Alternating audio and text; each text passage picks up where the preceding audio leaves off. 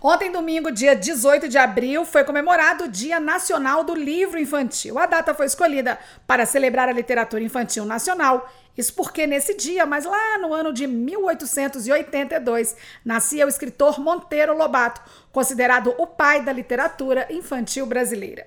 Por isso, é uma data que celebra esse tipo de literatura e homenageia esse escritor, autor não só de textos para crianças, apesar de ser muito conhecido por eles.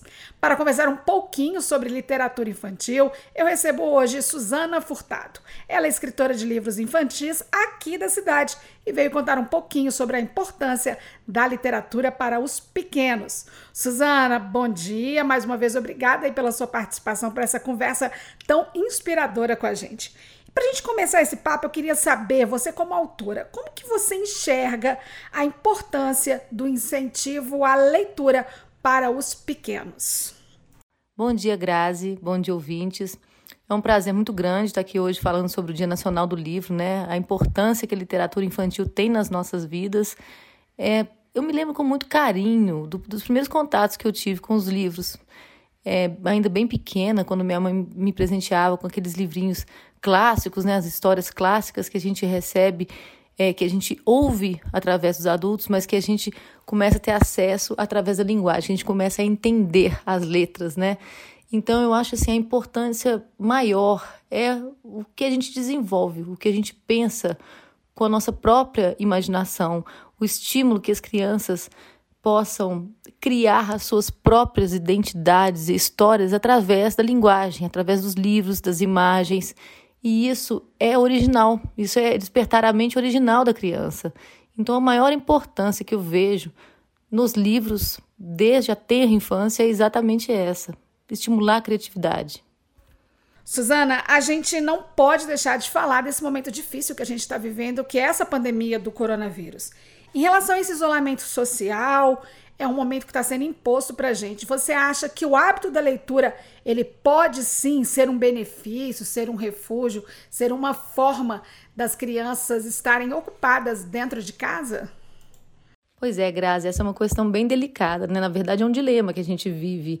Eu tenho dois filhos, tenho um de 11 e uma de 7, e eu acho que se de um lado a gente tem um grande benefício dessa antecipação tecnológica que permitiu trazer as escolas para dentro das nossas casas, de outro a gente tem a questão da dosagem, de como que a gente vai dosar esse encontro virtual, né? Porque muitas vezes é a forma que eles têm de socializar é através das redes, através do computador, do celular.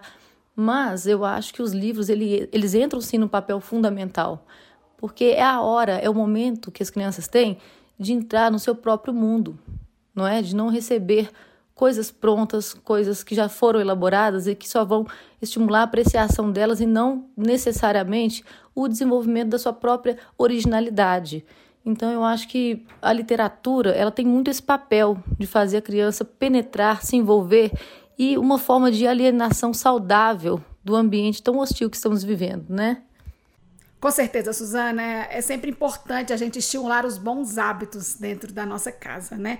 Olha, eu já quero te agradecer demais pela sua participação e por último, eu queria saber o seguinte: qual você acha que é o poder dos livros?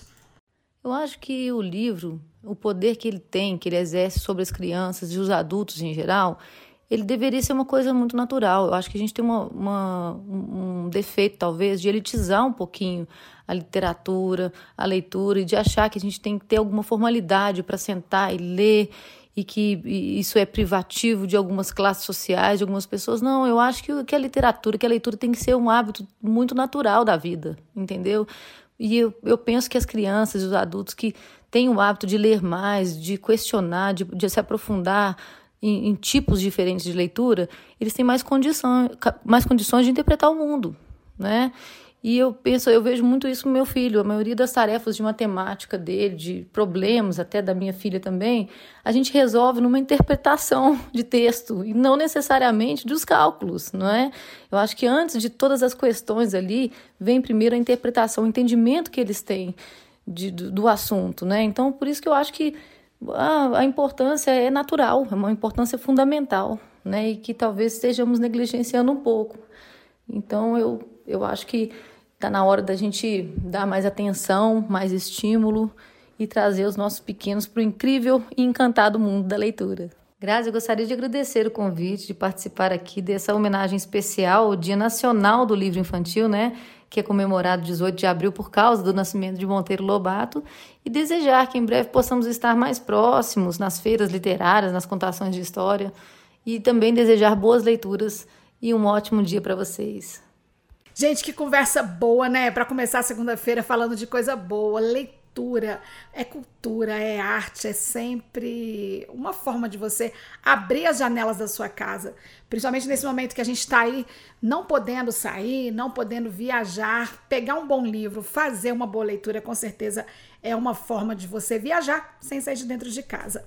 Olha, a literatura, além de desenvolver, ela nos amadurece, nos faz ir além, nos faz sonhar. Então eu quero deixar você um convite para hoje. Quem sabe você não começa uma leitura dentro de casa, não incentiva as crianças aí a ler um pouco mais. A Suzana, inclusive, tem dois livros publicados recentemente aqui, que é A Gata Malhada e o Gato Paçoca, e também A Maratona dos Cães. Os dois livros da Suzana podem ser adquiridos diretamente na Livraria Bernadette e também no site da Amazon.